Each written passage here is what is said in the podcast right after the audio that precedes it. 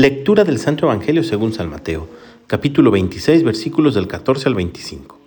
En aquel tiempo uno de los doce, llamado Judas Iscariote, fue a ver a los sumos sacerdotes y les dijo, ¿Cuánto me dan si les entrego a Jesús? Ellos quedaron en darle treinta monedas de plata. Desde ese momento andaba buscando una oportunidad para entregárselos. El primer día de la fiesta de los panes ácimos, los discípulos se acercaron a Jesús y le preguntaron, ¿Dónde quieres que te preparemos la cena de Pascua?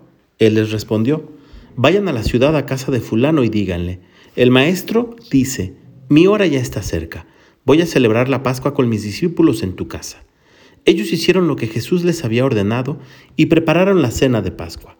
Al atardecer se sentó a la mesa con los doce y mientras cenaban les dijo, yo les aseguro que uno de ustedes va a entregarme. Ellos se pusieron muy tristes y comenzaron a preguntarle uno por uno, ¿acaso soy yo, Señor?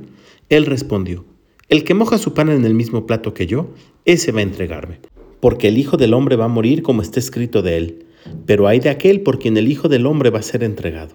Más le valiera a ese hombre no haber nacido. Entonces preguntó Judas el que lo iba a entregar.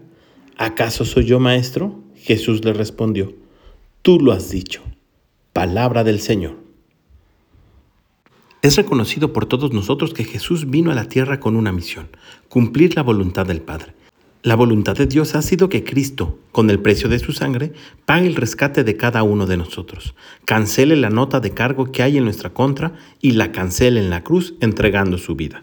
Jesús, por amor a nosotros, está tan determinado a cumplir la voluntad del Padre que la asume como propia. Y como muestra de ello, le dice a los discípulos, mi hora ya está cerca. En el Evangelio del día de hoy nos invita Jesús a que nosotros también asumamos nuestra misión.